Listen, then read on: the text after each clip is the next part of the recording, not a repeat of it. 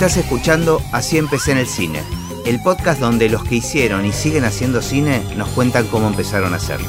Hoy nos visita Betina Breuda. Es un episodio especial porque es el primero que hago con alguien con tanta confianza que conozco. Que somos íntimos. Claro, somos íntimos. este. No, pero es raro hacer con alguien que tenés una relación este, de, de toda una vida, Mm. de repente hacer una especie de entrevista. Entonces eso creo que le va a dar Yo estaba muy nerviosa. me imagino. Eso le va a dar un carácter especial. Otro de los motivos que lo hace, lo va a hacer especial, si bien es un podcast sobre cine, eh, si bien tenés una formación de cine, la- vos hiciste una gran carrera en el mundo de la tele, Claro. Pero con una impronta muy cinematográfica. O sea, fuiste de esas primeras camadas que le impuso a la tele un criterio, una mirada, una forma de producción mucho más cinematográfica. Porque fue el, el primer unitario que se hizo con un director de cine, Ah, mira. que fue Tumberos. Mira, bueno, pero ya vamos a llegar a eso, vamos a hacer el caminito que hacemos siempre. La primera pregunta que les hago siempre a, a los invitados es si recordás en qué momento registraste la existencia del cine en tu vida, o sea, Sí. bien, gracias. Sí. sí. Ok, bueno, vamos a la siguiente pregunta. Dale, te las estoy esperando. No, ¿Cuándo? Dale. Mira, te digo que re- siempre lo registré con mi papá Ajá. en un en, en Miramar cuando yo tenía, qué sé yo, ponele 11 años, que fuimos a ver los dos solos lo que el viento se llevó. Y yo salí Que era una reposición, me imagino. la de ahora. Claro. Bueno, imagínate los años que estamos hablando. Pero bueno, salí del cine, me sentí que, no sé, fue algo increíble. Mirá que es una película que yo después la vi y, y digo, qué loco que esa película me haya llevado a que a mí me gustaba el cine, como que me, me gustase para toda la vida el cine. Y después es como que en mi casa mis padres, que son comerciantes, digamos, no tienen una carrera, eh, estudiaban cine, hacían grupos con sus amigos. Esa con cosa que está muy de moda ahora, pero que Pero te estoy hablando- de los 80, 70. Sí, empezaron como en los 80. Sí. Con Susana Marchese, me acuerdo que se llamaba, la vieja se llamaba Susana Marchese, que Dios la tenga en la gloria. Y ahí iban una vez por semana a la casa de cada uno de los amigos. Entonces se encontraban parejas de amigos y analizaban una película. Entonces en mi casa era como que se iba al cine. Bueno, no había, convengamos que también era una época que no había internet, no había nada. No había sea, ni videoclub. O sea, recién Claro, finales de los no- 80 empezaron el, el alquiler de películas en VHS. Exacto. La actividad era, tenían que ir al cine. Tenían que ir al cine, que ya iban con su grupo de amigos Ajá, y, y después se juntaban y a después se analizar. juntaban a analizar la película.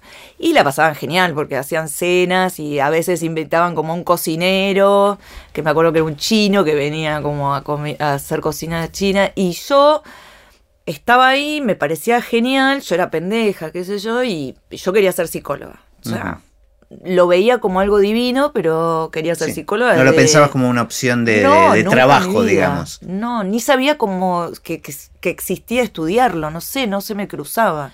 Estudié, me recibí de psicóloga, pero había algo que no, no me llenaba. Y bueno, ¿Llegaste a trabajar como Sí, sí. psicóloga? Pero en hospital, digamos, ¿no? eh, no, yo, tu- yo fui rechazada del hospital, eh, lo que debería haber tenido como algo genial, que era hacer hospital, no lo pasé. Y, pero sí entré a un lugar que me pagaban. Ajá. Eh, Lo que pasa es que yo también me dediqué a la rama de la psicosis, entonces, bueno, entré a un psiquiátrico y había algo que no, no me terminaba, no terminaba hasta que, bueno, Pero la carrera la disfrutaste. la digamos. re disfruté y, es lo mejor que me pasó en la vida y no me voy a, o sea, no, no, no, no puedo sacarme encima esa carrera, o sea, tiene mucho que ver también.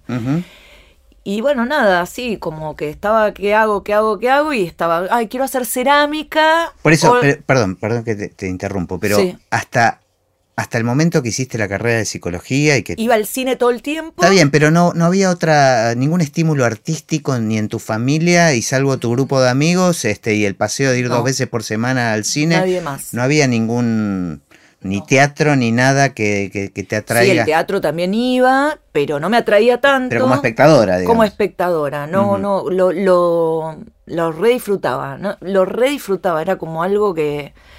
Tal es así que yo vivía muy lejos de la facultad, entonces cuando tenía baches, yo me metía en un cine para ver películas. Era como. Era ¿qué forma hago? hacer tiempo, Era de ganar tiempo. Era meterme en un cine. Vos estudiaste psicología en, en la UBA. En pero, la UBA. Pero después nos fuimos a, a vivir un año a París, a hacer un posgrado. Pero terminaste, la carrera en la UBA la terminaste. Terminé, fui licenciada en psicología, hice el posgrado, que tampoco lo terminé. Terminé yendo al cine en París todo el tiempo porque había, hacía rotaciones de Spike Lee. Me acuerdo que había siete películas en un día y me metía todo el día a ver la película porque tampoco me fascinaba estar en, en París estudiando psicología. Y bueno, y ahí se abrió la FUC ¿Cuánto tiempo estuviste en París? un año. Un año. ¿Volviste? Después volví con mi ex novio formal. Ajá. que fue a hacer lo mismo que yo.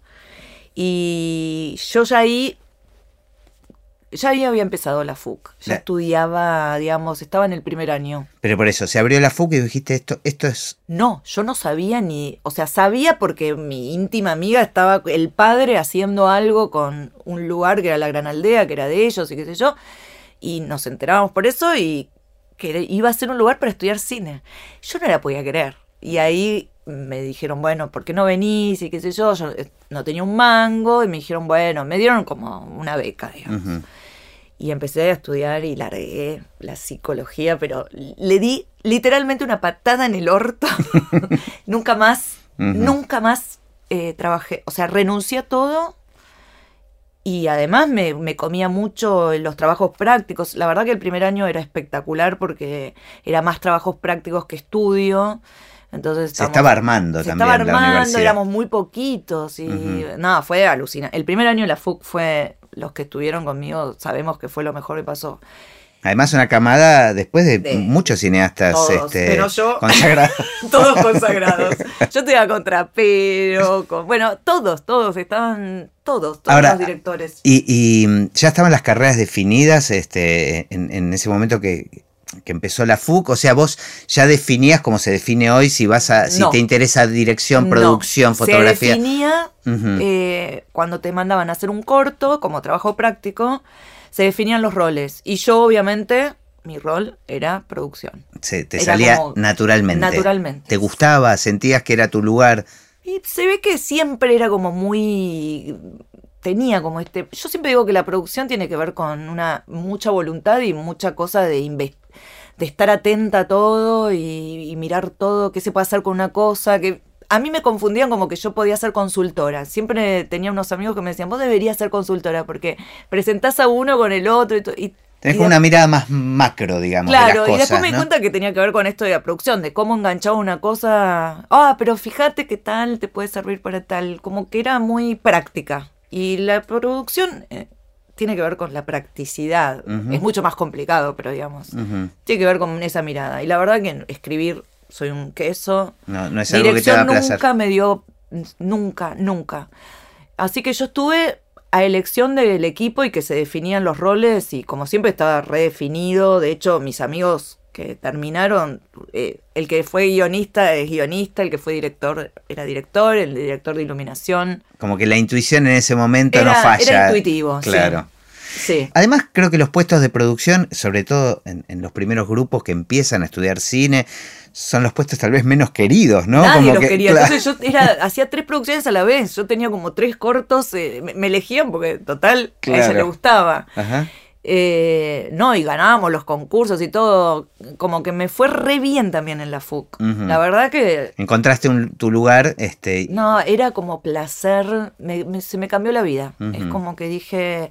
No me costó dejar la carrera, mi- familiarmente sí, como que. la carrera anterior, la, la carrera anterior, pero yo le decía que me reservía y que yo estaba, suf- o sea, me, me abrió la cabeza la psicología y, y creo que mucho de lo que sé hoy tiene que ver porque aprendí a leer, porque aprendí a hacer muchas cosas que la FUC no me lo dio, no es que... No, no, no habías aprendido a leer en la primaria, digamos, no. No. como que- como que Literalmente no. No, no, convengamos, no, digo como que... Sí, sí, sí, sí. Yo también tuve mucha suerte, vamos a decir la verdad. Yo mi primer trabajo así de cine encima fue con Agresti, o sea, ¿Y estabas y todavía en, en- en- haciendo la carrera? Sí. Ajá. sí, Lo primero fueron actividades prácticas, empezaron a hacer cortos. sí. Eh. Es que yo no estuve mucho en la FUC. Yo estuve un año entero, Sí. fue espectacular. Miento que fue primero Agresti, pero al- en el primer año me agarra Pablo César, que era nuestro profesor de guion, que siempre se llevaba muy mal conmigo. Yo hacía preguntas y él le molestaba, se ponía como colorado y yo decía, este tipo me odia, este tipo me odia, pero me causaba gracia. Todo lo que decía me causaba gracia y un día me dijo, ¿te puedes quedar? Y yo dije, me va a matar. Y me dijo, eh, porque ves, mi trabajo no empezó como productora, pero yo quería estar en producción. Y me dijo, que yo voy a hacer una película, vos querés estar en mi película, necesito una maquilladora. Mira. Yo no sabía ni qué era el maquillaje y le dije, sí, obvio. Así que ¿Y- empecé ¿Pero por qué te asoció con eso? porque él quería una maquilladora y quería que yo esté.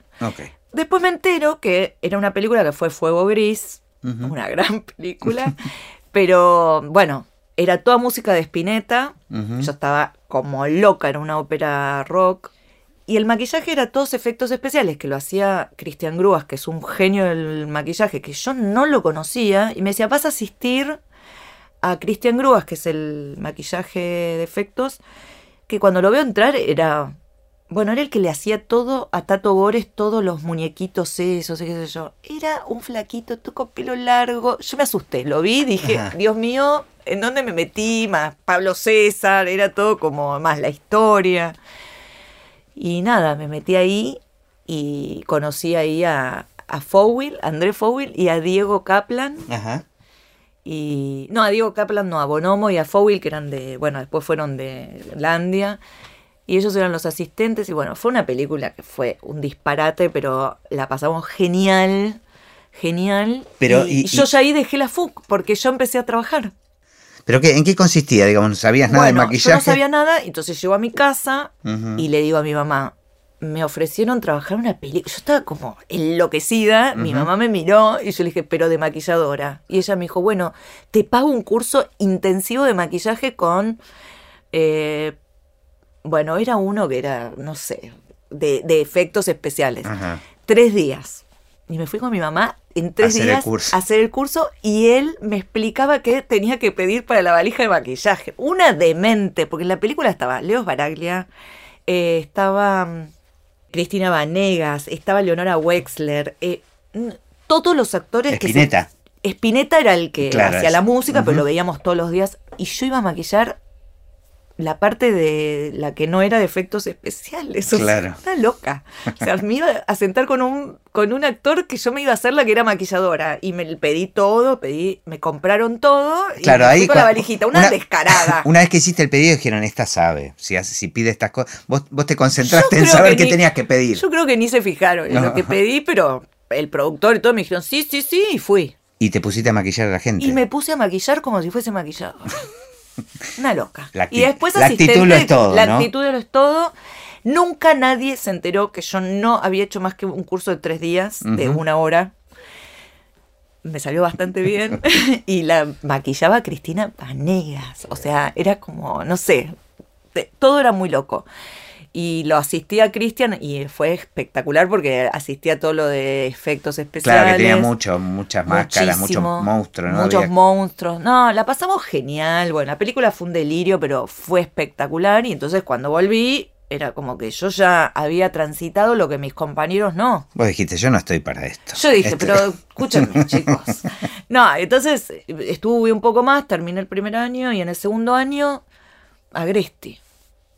¿Y cómo apareció Agresti? Porque yo los fines de semana trabajaba en el Codo, que era un lugar bailable, boliche. un boliche bailable, y yo en la barra trabajaba con, eh, éramos Vera Fowil y yo. Ujú.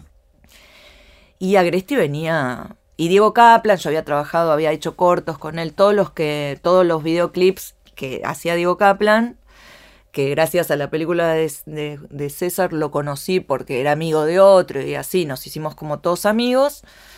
Empecé a hacer la, producción de todos sus, sus videoclips, que no ganábamos un peso, yo llevaba el café de mi casa, o sea, él se ganó todos los premios, se compró una casa y nosotros seguimos todos en mi departamento produciendo. Pero bueno, nada, tuve la suerte que mi viejo me bancó, que me bancaba el alquiler y todo. Y, Ah, y estabas trabajando con gente talentosa. Sí, pero nadie este, sabía en ese momento que, que- iban a ser talentosos. O sea, éramos todos un No, semillero. seguramente eran talentosos, todavía no tenían el reconocimiento. No teníamos el reconocimiento. Y bueno, y así fue que en la barra eh, pasaba música Nico Pauls. Y los dos iban a trabajar en una película que era de Agresti, que era mi sueño. O sea, no sé cómo explicarte. Yo veía sus películas y no podía creer que, por supuesto, me las daba eh, Diego Kaplan. Aparte, Agresti. Vivía en Holanda. Claro, vivía en Holanda y eh, fue la época que, que se vino para Argentina. Vino o a hacer, hacer vino a esta hacer esta película era- porque él viene, vive en Holanda, él viene hace, sí, hasta el día de hoy, yendo y viniendo, y vino a hacer Buenos Aires viceversa. Y yo sabía todo porque eh, Vera iba a ser la protagonista, Nico, que yo lo conocía, iba a ser el protagonista, y era un boliche de moda. Y entonces esta era de un amigo y venían todos los actores del momento, y estaba Fernán Mirás, y Fernán Mirás también iba a ser el protagonista. Y el tipo, yo les venía hinchando y Vera le venía diciendo que yo quería ser meritoria, meritoria. Yo tenía un trabajo, pero en la tele. Y ya tenías en claro meritoria de qué? De Eh, producción. ah, de producción. Ya Siempre sabe- de producción. Sí, ok. Yo quería, porque ya estaba conformado el equipo Porque y todo. sabemos cómo terminaste en esa película, pero. ¿Cómo terminé? Actuando. Bueno, pero Claro. ¿por qué? Bueno, le hablaron todos, el tipo no me hablaba y en la barra, un día, No te hablaba ahí en el boliche, o sea. no, no, yo servía tragos y él Eh. me pedía el whisky, me pedía el whisky, me pedía el whisky y yo quería que, que me hable. Ajá. que le quería hablar, pero tampoco sabía cómo porque me dijeron que era muy especial y qué sé yo, que le iban a hablar. Entonces le hablaba a Nico, le hablaba a Vera, le hablaba- nada, no decía nada. Hasta que un día, cuando se va, me paga y me deja un número de teléfono. Y me dice, no, una dirección. Y me dice, el lunes venite a tal hora a mi productora. Nada más. Yo dije, buenísimo, los chicos hablaron. Empezaba una semana después El la rodaje. película. el Pero vos, rodaje. vos ya sabías, tenías esa data por los chicos que Por los chicos eran Claro. mis íntimos amigos. Bien. Y yo trabajaba con Gastón Portal en la TV, en Canal 7 en ese momento, haciendo producción para Nico Pauls de un programa que era Clase B, se llamaba. Imagínense, con Gastón Portal a- de conductor y Nico, yo le producía la parte de música. Ajá.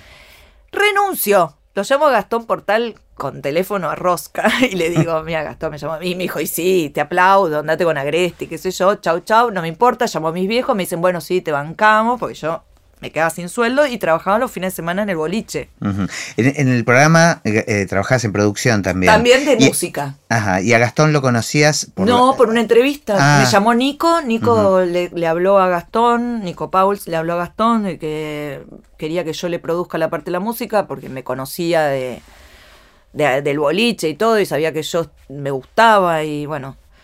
Y por supuesto lo hice genial. no, de verdad. Salió genial, me hice re amiga de los chicos, pero bueno, renuncio y me voy a la productora. Ujú. Veo la productora, un loft en Costa Rica, re moderno. Me atienden y me dicen, no, Alejandro no está, venís conmigo. Me atiende la señora Paula Singerman, Mira. hermosa, la productora ejecutiva. Y me dice, vos sos Betina. Y yo veía a un costado pruebas de vestuario, toda la gente trabajando. Todo, imagínate un loft de todos trabajando para un rodaje. Yo estaba como en el sumum. Yo Alejandro no viene. No, no. Eh, Alejandro no va a venir, ya me dejó todo. Vos sos Cristina y me tira un libro. ¿Qué, qué- ¿qué libro? ¿Qué, no, te estás equivocando. No, no me estoy equivocando nada. Me dijo que vas a hacer el rol de Cristina, que era la novia de Nico Pauls. Eh, le digo, no, pero yo no Era- soy era un papel importante, aparte. Sí, era re importante. Le digo, no, pero yo no soy actriz, yo le pedí ser meritoria. No, no, no, no. Es así y vas a cobrar. Obviamente, como no sos nadie, me dice, vas a cobrar una plata por el por actores que obviamente vas a cobrar y nos la vas a devolver la mitad. bueno, yo con el libro Sí. me fui, lo llamé a Gastón, le dije, retomame porque me acaban de llamar. No había celulares, no había nada. Era, yo tenía que hablar con Agresti en un teléfono que me atienda. Que, que. Discando. Y la llamé a Vera. Me acuerdo que le dije, Vera, renuncié a mi trabajo y me llamó para ser Cristina. Me dice, no puede ser. Me dice, Cristina es la contrafigura. bueno, nada. Cuestiones que ella me dice, mira, déjame que yo lo veo mañana, que vamos a hablar del personaje, y le digo. Y me llama él. Ajá. Me dice, no, que yo no conseguí ese personaje y yo voy a trabajar con muchos actores que no son actores. vos vas a hacer ese personaje. No, no, le dije, no lo O voy sea, a el tipo hacer. te había visto y te vio como. Sí, no le importó nada que le decían de meritoria, de no, Sí, nada. no, la dijo, quiero para este personaje. No lo, me dice, no lo encontraba, no lo encontraba, sos vos. ¿Qué yo? Le digo, yo no sé actuar, no quiero, yo quiero ser productora. Todo por teléfono. Hasta que me dice, bueno, nos vemos el miércoles a la noche, la- eh, hablo con Vera y vos te venís y después hablamos de tu personaje. Él seguía, después. Dije, y Vera me dice, yo te digo una cosa, lo ponemos en pedo y cuando esté en pedo te va a decir que sí y ahí te quedas como meritoria. Bueno, listo. Por supuesto me aseguré mi trabajo con Gastón. Le dije, Gastón, mira que voy a retornar. Y, y bueno, fuimos y fue tal cual, hasta las 3 de la mañana el tipo no quería saber de nada hasta que entró en copa y copa y ahí me dijo, bueno, está bien, vas a ser meritoria, pero jurándome que vas a ser el personaje. O sea, te- se te duplicó el trabajo. Se me duplicó el trabajo. Bueno, le dije, y Vera me miró y me dijo, y lo haces. Y le dije, y bueno, y lo hago. Y me dijo, igual, quédate tranquila, porque son muchos los personajes, que era verdad. Después era, me dijo, el libro obviamente no es el libro que yo presenté en el Inca, pues si vos leías el libro, yo directamente era la protagonista. Entonces me dijo, no te asustes, hay millones de personajes. Fue cambiando, digamos. Fue cambiando y lo, y lo terminé haciendo, obviamente, las dos funciones. Paula se va a acordar mucho. ¿Qué sí- y sí- terminé como las dos funciones. Le fui meritoria de producción, Ah, ah, las dos funciones. que este, era ah, ok, ok. meritoria. Claro. Meritoria, pero Fuiste, eh, tipo, O sea, fuiste eh, meritoria de Paula. fui meritoria de Paula hasta que un día les agarra a todos un virus mortal, que era unas anginas pultáceas, En, en pleno rodaje. en pleno rodaje y caen. Todo producción, Ajá. menos yo. Parecía la arañita negra. Entonces me quedo yo al mando de todo durante siete días enteros y se arma todo un quilombo después que, bueno, con Agresti, reunión, las dos unidades y no sé qué, y alguien salta y dice, bueno, imagínate que estuvimos todos enfermos y no había producción. Y salta Agresti y dice, ¿cómo que no? Yo tuve una productora. Y me ascienden. Mira. ya no fui maltratada. Entonces ahí empecé y bueno, y después... O sea, en pleno rodaje. Pleno O sea, rodaje, yo empecé a producir para todas las... Había dos unidades y sola. ¿Y era una película de, de cuántas semanas de rodaje? ¿Era una película grande en su momento? Mira, era una película rarísima porque en realidad era sin locaciones. El trabajo de un productor era ir en taxi todo el equipo, en taxis, agarrar los taxis, Ujú. parar siete taxis, subir toda la gente Ajá. y Agresti decir acá. Entonces vos tenías que bajar a un bar, pedir permiso para hacer una- un trabajo con actores que, más allá de que estaba Mirta Busnelli, todos los actores no eran conocidos. Estaba Nico Pauls, Sí. que tenía un poco de, de nombre, porque, porque venía de la tele, qué sé yo, pero O sea, era, se fi- era como de guerrilla, digamos. era guerrilla y a cámara oculta. Entonces Y la iluminación. se hacía con la iluminación del lugar. Ajá. Bueno, terminamos en Cannes. A todo esto se pelea no en con Cana, toda... en Cannes. en Cannes. Termina toda la producción, todos agotados. Después hay historias divinas que no van a entrar en estas con Agresti, que fue mi maestro, porque Agresti, te- ir a trabajar con él era, hoy no se trabaja, vamos a la biblioteca, vamos a la librería y te compraba ocho libros y te decía, estos ocho libros los tenés que leer y hacerme la devolución. O sea, por eso yo digo, es mi maestro porque Claro, te, te- me te- enseñó a ver películas de todo. O sea, yo realmente con Agresti trabajé en total, ponele dos años. Y era así, trabajar Era con mucho él aprendizaje. era mucho aprendizaje. Bueno, para entonces, este, ¿cu- ¿cuánto tiempo de rodaje fue esa, esa película? Cinco semanas habrá Ah. sido, pero era difícil por esto que te digo, ¿no? Por- y aparte había que ir a... Se hacía en fílmico, o sea, Claro, por eso teníamos digo- que ir a Cinecolor.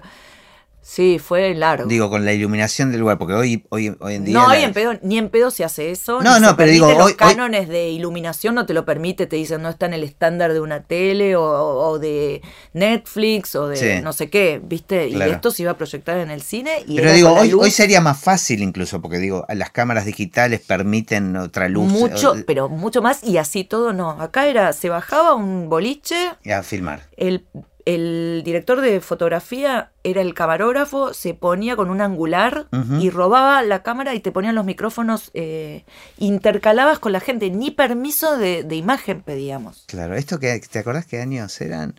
Eh, Bueno, esto debe ser me- medio de los 90 90 y- o principios de los 90. Principios de los 90, Claro. sí, más o menos, sí. Sí. Y bueno, después entramos a Cannes y me fui con él. Ajá. Nos fuimos los dos solos. Con el, no, con el asistente de dirección, que era también un pendejo divino, y, y todos los holandeses. De nosotros fuimos... Era una coproducción con Holanda sí, la era película. una coproducción con Holanda. Y para, terminó la película y vos continuaste Yo continué con él. haciendo trabajos de postproducción o coordinando algo de la postproducción o... No, la, po- la postproducción se hizo en Holanda. Él estaba en Holanda y yo hacía la producción de acá de todo lo que era la folletería y todo lo que era del Inca, porque nos Ajá. íbamos al festival. Claro, o O sea que la yo- película no tardó mucho en estrenarse una vez que se, No, se terminó. no. Seis meses estábamos en Cannes, ponele. No, Ajá. sí, tardó unos meses. Yo estaba en la oficina de él, él en Holanda. Y... vos ahí no seguiste trabajando con Gastón Portal. No, no, no, no. Yo ahí dejé todo. Ajá. Solo el boliche los fines de semana, que era lo que me daba de comer. Seguía Y de tomar. otro- Y de tomar gratis. y a mis amigos. Eh, nada, aparte era, era como un club de amigos, íbamos todos, era, estaba bueno. Y ahí terminé porque Agresti empezó como, digamos, se le terminó la plata acá en la Argentina. Claro, pero él tenía la productora que era una, eh, había una que era un alquiler de, Ah. y todo. Y ya no había otros proyectos. No había otros proyectos, sí, hicimos la previa de la Cruz. Y bueno, se tuvo que ir a Holanda porque ya no tenía más restos acá y nos sentamos los dos y dijimos, bueno, ya está, no me podés ni pagar, no era todo bárbaro, pero el pibe yo era un costo, me daba de comer un huevo, nos hacía de comer los dos, comíamos un huevo, cocinaba lo que tenía, era un, un genio porque todo lo compartía, pero nos pusimos serios los dos y dijimos, no da para más. Claro. Y bueno, fue una tristeza, pero me tuve que ir a hacer otro trabajo. Y bueno, y el otro trabajo tuve un año transitando en representación de actores, nada que ver. Y un fin de semana me fui al cine con vos, ¿Conmigo? Guille, Gaby, Gus. Bueno, fuimos a ver Bolivia, la de Caetano. Ah, me acuerdo, me acuerdo. Que salimos todos alucinados y yo dije, ah, quiero conocer a este tipo. Era como, no la podía creer. Eso fue, un- me acuerdo, un sábado. Ajá. El lunes me la cruzo en la calle a ver a Fowil y a Paula Singerman. De casualidad. ¿Qué estás haciendo? No, no estoy haciendo nada, estoy en un trabajo, pero ta, ta, ta. Y ella me dice, yo estoy en Ideas del Sur. Me dice, Paula, haciendo rarísimo, estoy haciendo la administración de producción. Yo vivía a la vuelta de Ideas del Sur. Y yo pasaba y yo decía, yo tengo que trabajar acá, yo tengo que trabajar acá. No tenía claro para qué, porque quería producir, ya me daba cuenta que el cine era difícil y no sé qué. Y me llaman a los tres días y me dicen, soy la secretaria de Pablo Culel, te llamamos para una entrevista, que era Romina. Ajá. Y me encuentro sentada con Pablo Culel diciéndome, mirá, este, vamos a hacer una ficción Pero con ¿cómo? Adrián Caetano. No, o sea, la casualidad, las energías, En los la pensamientos. cárcel. Pero pará, ¿por qué te llaman de ¿Por qué me Sur? llama? Porque Paula le entrega mi currículum a Pablo Ajá, y le dice, yo trabajé con ella en cine. Ajá. Él me conocía porque yo hacía los musicales de, de la época de, de- que se hizo La Bella y la Bestia y Los Miserables con Greenbank. Ah, eso, eso nos salteamos. y él, eso bueno, pero eso fue como un Sí, stopcito que me encantó. Pero fue producción de, de teatro. de teatro musical. Que nada que ver. Increíble, pero nada que ver. Que se cae en el 2000 todo. Yo ahí, bueno, me quedo sin trabajo como todos. Y Pablo Culel era amante de eso. Entonces me llamaba él, que trabajaba en Canal 13, y me pedía las entradas. No nos conocíamos, pero él me Mm. pedía las entradas para Canal 13 siempre, para todos los musicales. Entonces le suena mi nombre y dice, ah, pero ella era la productora de los musicales y no sé qué. Ve mi currículum y ve que tengo algo y me sienta y me dice, mira, vamos a hacer esto y veo que vos trabajaste con Agresti y vamos a hacer por primera vez un trabajo con un director de cine que no conocemos y me dice Tumberos en la cárcel de caseros. Mi tesis había sido de psicología en la cárcel de caseros. Ah, O sea, cerraba Cuando- por todos lados. Todos lados. Habías dicho un, un tiempo antes que querías trabajar escrito- con Caetano. No, dos días antes. O sea, y con la cárcel en funcionamiento hicimos eh, la tesis con Gaby y otra amiga. O sea, era todo increíble, no se podía creer. Yo le digo, yo tengo un libro escrito con la tesis, con mis amigas que terminamos la facultad, donde tenemos los espacios, cómo se estudió los... El tipo no la podía creer, se los llevaron los autores. Y bueno, empecé ahí. Y Tumbero fue. Bueno, un exitazo. un exitazo. Es, es lo que hoy es, la continuidad del del marginal. pero en este, ese momento estábamos en América. Lo que les pasó ahora, que hicieron 10 puntos en, en la televisión pública. Le había pasado en América, Nosotros claro. estuvimos en América y era un producto para un punto, dos puntos, no se pensaba más. No había plata, veníamos del... do- Esto fue en el 2002. O sea, íbamos por... Todos cobrábamos mil pesos y comíamos pancho y Coca-Cola en, el, eh, en la cárcel. O sea, y había un baño químico para todos. No había plata y se trabajaba 17 horas. Sí, pero fue muy novedosa, eh, muy Muy oscura. oscura y fue hermoso Este, hacerlo. El y, personaje me acuerdo que había hecho Carlos Belloso. Fue era- increíble. Metía un miedo. Todos, Turda, Sí. Pilleta, estaban Sí, todos. sí, sí, fue, fue una- una gran serie. Y bueno. Y era la primera ficción que hacía Idas del Sur. Con Sebastián Ortega y Pablo. Ellos habían hecho eh, sin la. Ocupas. Ocupas, pero no estaba la gestión de Ortega. Ah. Era con la gestión de Damián Kirchner. Ah, ok. Hicieron Ocupas. Claro, que también con, fue como un antecesor, Claro. digamos, de eso. con Bruno Estañaro. Ajá. Y bueno, así empezó y ahí me quedé en Ideas del Sur y me di cuenta que me encantaba porque la televisión tenía esa cosa de que era ya, todo ya y me di cuenta que eso me apasionaba más todavía que el cine, como que era más rápido. Y más- ahí trabajabas codo a codo con Pablo Culel. Sí, y con. Sebastián, siempre. Claro, está sí. bien. Pero es- eso era el equipo de producción, Sí. digamos. De hecho, en ese momento Pablo Culel era el productor ejecutivo. Ujú. Yo era la jefa de producción. O sea, los roles en ese momento en televisión no existía. Como, o sea, así que la verdad que no me puedo quejar porque. Sí, sí, fue como un... como- estuviste en, en- en- en Como el que lugar todo lo que exacto. quería se iba dando. se iba dando. Bueno, algo energético o algo... Después se me fue todo, todo, viste, con todos los siete años de vaca gorda, bueno, siete años de vaca flaca. Entonces quedaste trabajando para Ideas del Sur. Para Ideas del Sur, O sea, bajo el mando de Sebastián Ortega, que era el productor general, digamos, Claro. y Pablo, mi jefe directo. Y a partir de ahí, eh, Tumberos era una serie más al estilo de las que están de moda ahora. Sí, Si bien era una serie televisiva, era absolutamente cinematográfico. absoluto. Y era de las primeras, de los primeros Sí. proyectos que, que se hacían con. Sí, sí. Este- Fue el primero de ellos y el primero que, que se hizo con un director de cine con otra cabeza. O sea, los. Vos te sentiste cómoda también con ese trabajo de producción, Sí. porque para vos era algo nuevo también No, hacer una aparte serie. era espectacular porque era en una cárcel donde no había teléfonos, no había internet, no había nada. Estábamos, sí. O sea, en un lugar que no había luz, que la ponía el director de fotografía porque estaba cerrada. Y entonces había que producir. Caetano venía a la mañana y se sentaba seis horas a pensar qué hacía. No respetaba un libro ni nada y de repente decía, necesito un caballo. Digo, Era así, necesito un caballo. Y entonces íbamos a la puerta con Mariano a mirarnos y decir, un caballo. Y pasaba un tipo con el carrito, con el caballo, que era ya po- pobre, se estaba un linchera que ya no sabía qué llevaba en ese caballo y lo agarramos y decían, si nosotros eh, te metemos acá y hacemos eh, que, lo la- que lo laves eh, y te pagamos 20 pesos y te damos de comer, nos prestás el caballo para una filmación y el tipo venía y se, era todo... Todo, todo se surrealista. resolvía. Vos entrabas y veías un, un linchera lavando un caballo, después el caballo yendo por toda la cárcel adentro, que se estaba por caer. Pero también tuvimos la suerte que el primer capítulo, que nadie sabía nada, te abrió las puertas a todo, porque ya decías tumbero y te dejaban, a mí me daban para, me llamaban para ofrecerme para mi cumpleaños fiestas, o sea, en lugares de... Pero eso porque inmediatamente, Inmediatamente se- que se pu- grabábamos, se, puso al aire. Se puso al aire, entonces Ah. nosotros toda la... Claro, no era como ahora que vos vas con previas, nosotros salimos Era al casi, aire Claro. al aire. No había- no Era- había- no había paño. No había paño. Entonces, todo empezó a ser más fácil. Porque El programa fue exitoso. era un éxito, la gente se puso fanática, era como un fanatismo terrible. Entonces vos ent- yo entraba y mi- los porteros de mi casa me decían, te vimos en los títulos de Tumbero. Era como que ya tenía alfombra roja hasta en el, Claro. algodonera. No sé, era como todo, era... Obvio que el linchera no sabía que era Tumbero, pero... claro. Eh, Bueno, la magia también del cine, de las cámaras, las luces, la televisión. Lo- ahí te das cuenta lo sí, que es. Sí, Sí. sí, sí, sí, Tiene, tiene ese encanto para la gente que este, es ayuda a conseguir cosas. Sí. Ahora sí, entonces, termina... Y ahí tuve que pasar a hacer tira, costumbres argentinas. Que también fue la primer tirada diaria que de- hacían en la Que productora. hacían ahí y fue un des... Bueno, todo. Muy difícil, era de época.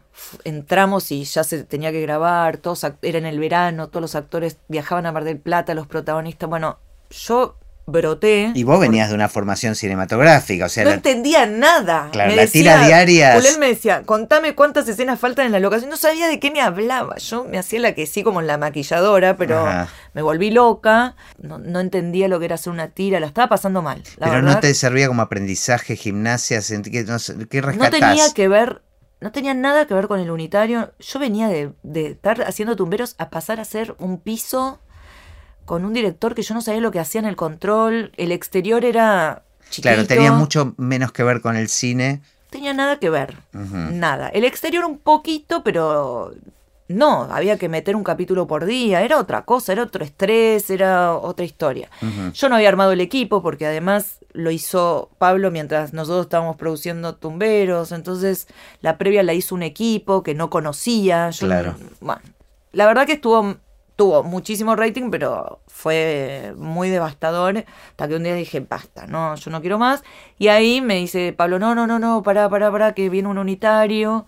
Entonces hacemos Sol Negro Ajá. con Masi, con Alejandro Masi. Era espectacular, pero era un manicomio, veníamos de tumberos y la gente ya no quería ver tanta oscuridad. Como Claro. que había sido el 2002, Ujú. tumberos una cosa como que estaba la gente para como desaforada porque veníamos de estar muy mal, pero ya no querían hacer un psiquiátrico y todo y teníamos un elencazo. Era Sol Negro era por donde lo vieses también una cosa increíble, pero bueno, no tuvo mucho éxito. Pero bueno, volví a hacer cine, digamos. Claro, y volví estabas- con un director de cine, volví Claro. con autores de cine. Y yo ya estaba en mi salsa, así Claro, que... y la ese lo disfrutaste, digo, más Ay, allá del... Sí, del- la pasábamos genial, aunque no hiciésemos puntos, ¿no? O sea, no hacíamos puntos, hacíamos en América cuatro puntos, lo que pasa que veníamos de tumberos de 20 y pretendían lo mismo. Pero eso fue como uno de los vicios que te incorporó a la televisión, ¿no? Estar pendiente de los puntos, eh, digo, cosas que en el cine no suceden, ¿no? Porque es otro, otro universo. en Otro ese universo, sentido. pero también ya ahora, viste cómo se está poniendo el cine también, que el productor, el que tiene que poner plato, qué sé yo, te viene y te dice, y nosotros ya estamos más para películas grandes. Sí, está bien, pero Está no. Pero mientras se hace no hay ninguna garantía y sigue No. sin existir la fórmula, incluso en la televisión. eh, Bueno, ahora en la televisión los unitarios se hacen sin estar al aire. Exacto, digo, y, y toda la información del rating o qué tan exitosos son en las nuevas plataformas como Netflix, este, HBO, etcétera, nadie sabe cómo Nadie les va. sabe. Lo cual me parece bastante saludable a la, a la hora de producir y de, de no, crear. es mucho ¿no? mejor, obvio que es mucho mejor, pero la presión sí está siempre igual, ¿eh? porque eh, el unitario antes se hacían dos, vos pensás que Polka producía dos unitarios por año, más, eh, o semestrales, ponele, estaba la onda, dos tiras, un unitario, dos, era así. Y después el unitario, obvio, no da plata, porque es semanal, porque, bueno, no No, no, llegás, no en los el modelo de negocio de no la en televisión por de eso los salieron al últimos- exterior sí, y claro. todo. Cuando empezó la movida de que puede ir a Netflix, que Netflix tampoco es que te da mucha plata. Tenés, la, tenés esto de que se pueda ver más, pero te pagan dos pesos, cuando no es original, es dos pesos con cincuenta. O sea, con un unitario te das prestigio y con una tira te das ganancia. Es así. Entonces O bajó era así, mucho. ya no sé, no sé cómo es Sigue ahora. siendo. ¿Sí? Sí, sigue siendo. Lo que pasa que es muy prestigioso, porque nosotros, la verdad, tenemos cosas increíbles en unitarios. En ningún país del mundo se hace un unitario en cinco días como hacemos nosotros, con la calidad que hacemos nosotros. Nadie lo puede creer. Te digo que trabajás en esto y con gente del exterior y Netflix te, te obliga a hacerlo en 10 días. Imagínate, te obliga y, y vos decís, pero no, en 10 días Yo te hago siete. yo, me sobra. O sea, y te dicen son 10 días, porque ellos calculan que no puede salir bien haciéndolo en 5, Ujú. a veces en 4. Ujú. Yo he llegado a hacer unitarios con Gastón Portal de 4 días y no más porque no te da la plata y estar en Netflix, Claro. como la última hora que hicimos juntos. Y eran 4 días las jornadas de trabajo y se hacía un producto espectacular. Con cero, o sea, pagando todo lo que había que pagar, cobrando todos como teníamos que cobrar, pero era más onda que Claro, trabajando apretados. este. apretado, pero con onda. Bueno, ¿cómo continúa entonces? Eh, Sol Negro, Me fui a Roldán, volví Ajá. a Tira. ahí volviste a una tira. Una tira Una de tira 42 diaria. puntos. de- Ajá. Era muy cansador. Ahora hay, hay sindicatos. En ese momento no existía producción. Trabajaba 16, 17 horas por día al palo. Al palo con un rating de 42 puntos que si hacías 35 te citaban. Claro. O sea, era mucha presión, Mucha pero claro, la- la- ayudaba el hecho de, de- de estar haciendo un éxito, digamos. Ayuda al éxito y además, de, de verdad trabajar en este medio, hay que decirlo, no es lo mismo que estar en un banco. No es lo mismo que estar en una oficina. Te morís de risa. O sea, la pasa, el productor la pasa mal siempre. Después se acuerda las anécdotas y te cagas de risa porque decís, no puedo creer lo que he llegado a hacer. En el trayecto la pasas mucho más bien que mal. Digo, yo tengo algunas, algunos que no voy a decir cuáles nunca, pero es algo secreto, que la pasé muy mal, pero... Sí, sí, son excepciones. Son, excepciones, bueno, como en todo, en la vida, en la vida sucede, ¿no? Claro, momentos, de tu vida que tampoco estabas para soportar tanto y qué sé yo, te pasa de todo. Pero la verdad es que sí, es un privilegio nuestro trabajo. Cobrás y te reís de las 14 horas que trabajabas, te reís 10 está bien, no dormís muchas noches, el fin de semana estás con el teléfono todo el día al palo, pero ¿quién te quita todo lo que te reís y la gente y estás todo el día... lo que la gente del público de afuera piensa, sí pasa. Es, así. todo eso. No la de... Es un trabajo las prostitución y todo eso, no. Mm. Eh, eso pasa en todos lados, digo, si queremos hablar de eso. Pero que nos divertimos y es social, sí a partir de ahí, eh, la carrera siguió por el lado de la tele siempre. Siempre relacionado siempre con, con, directores de cine. Con directores de cine, pero nunca más se te dio volver al cine. No, no es que no se me dio. Lo que pasa es que el cine es muy elitista. Mi lugar es elitista también en la televisión, digamos. El productor ejecutivo son pocos, tanto en cine como en televisión. Entonces, cuando yo quería retornar, digamos, está el derecho de piso. Obvio que hay 7000 eh, productores ejecutivos de cine que están hace años y que saben el triple que yo de cine, porque tiene sus cosas también el cine que yo no la sé. Entonces era muy difícil insertarte. Si quería volver, tenía que volver de nuevo. No creo que a esta altura yo tenga la suerte como tuve. Ay, quiero hacer los musicales y iba a hacer la bellita. Ay, quiero hacer eh, tumberos. no, ya está, ya no pasa eso. Y menos ahora, cada vez hay menos trabajo. Así que hay que cuidar lo que uno tiene, pero... No, no, pero aparte encontraste tu lugar dentro del mundo de la televisión. Sí, sí. Y fuiste trabajando con la... Me digo, cuando Luisito Ortega, que empezó, digamos, más allá de que yo vi, a los 18 años él hizo caja negra y yo salí del cine y dije, no puedo creer lo que hace este chiquito, y me lo... Fui la única que aporté que él podía hacer televisión y hasta Sebastián me decía no y hoy, y hoy seguro que ni se acuerda que me lo negaron, pero Luisito sabe que fui yo y me lo traje a hacer un piloto de, televisión y fue increíble lo que hizo, que fue los exitosos Pels.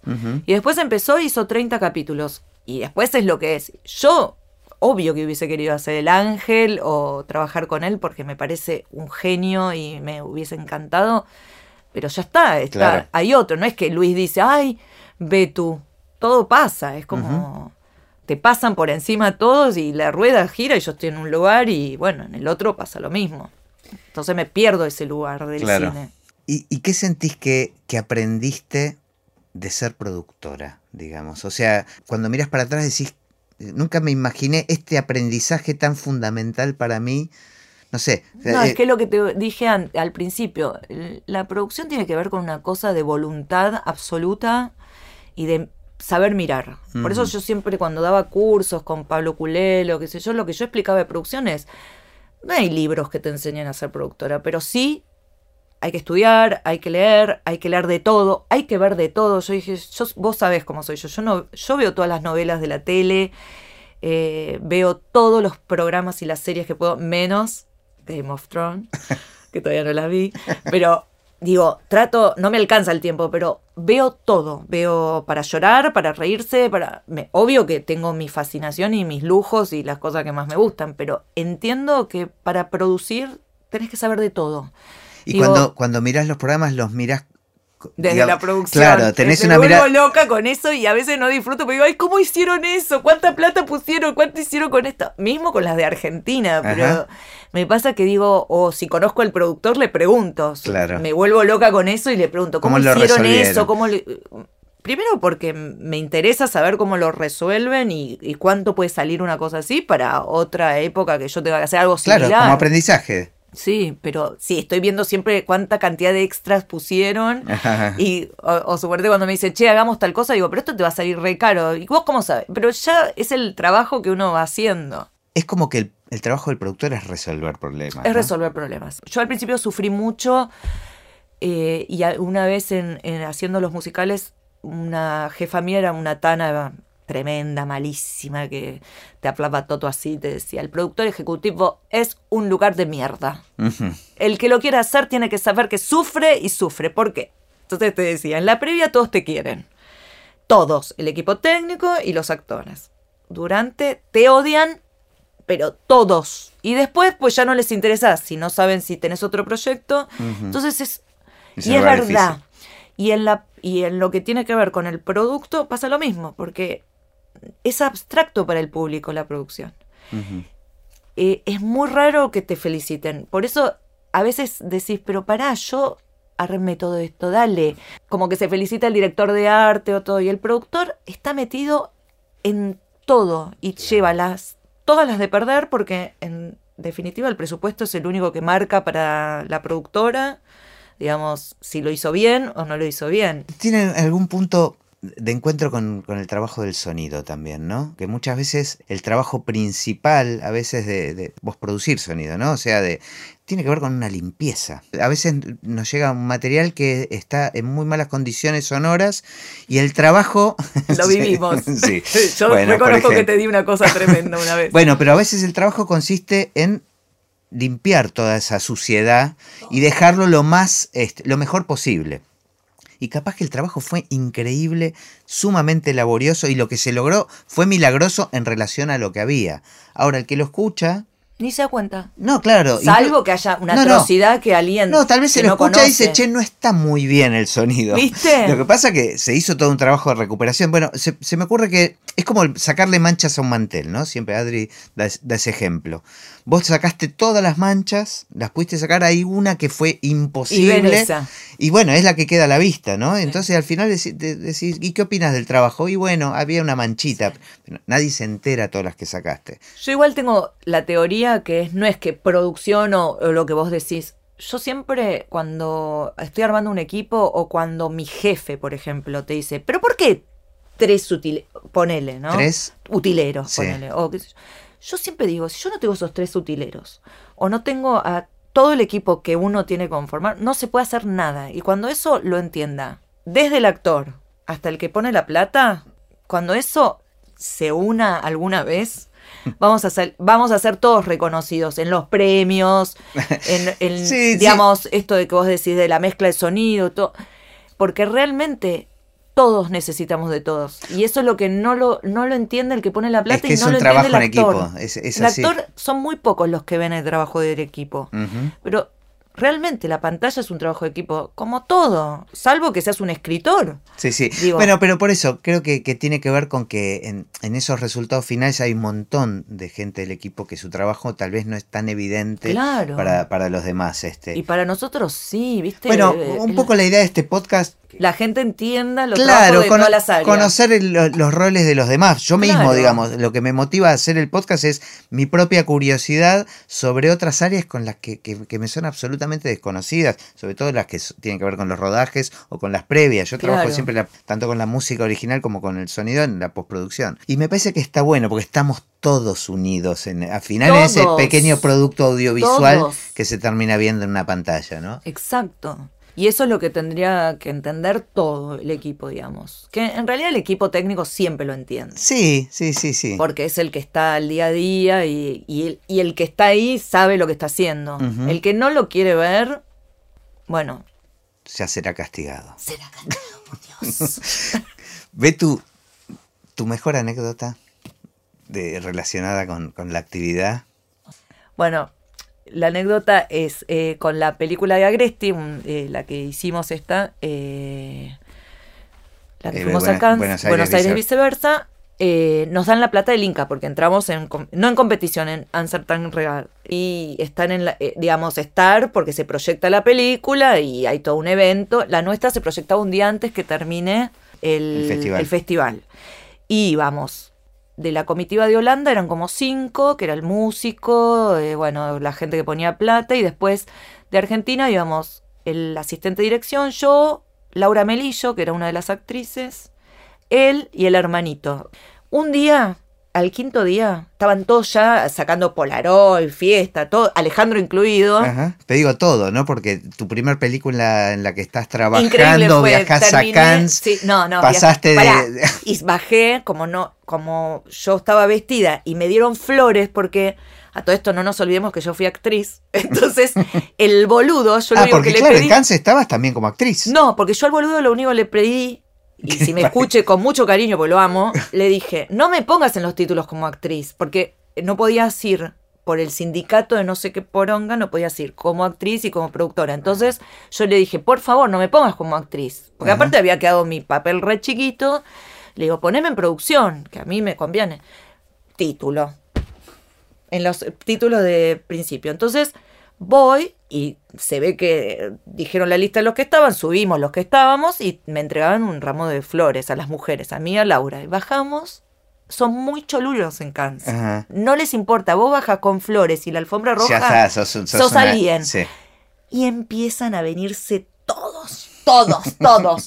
y Agreste me dice, firma. Va a ser la única vez en tu vida que vas a firmar autógrafos. Y yo firmando autógrafos. O sea, era todo increíble. No, no. El viaje a Cannes fue Muy bueno. increíble. Muy increíble. bueno, muy bueno. Gracias. De nada.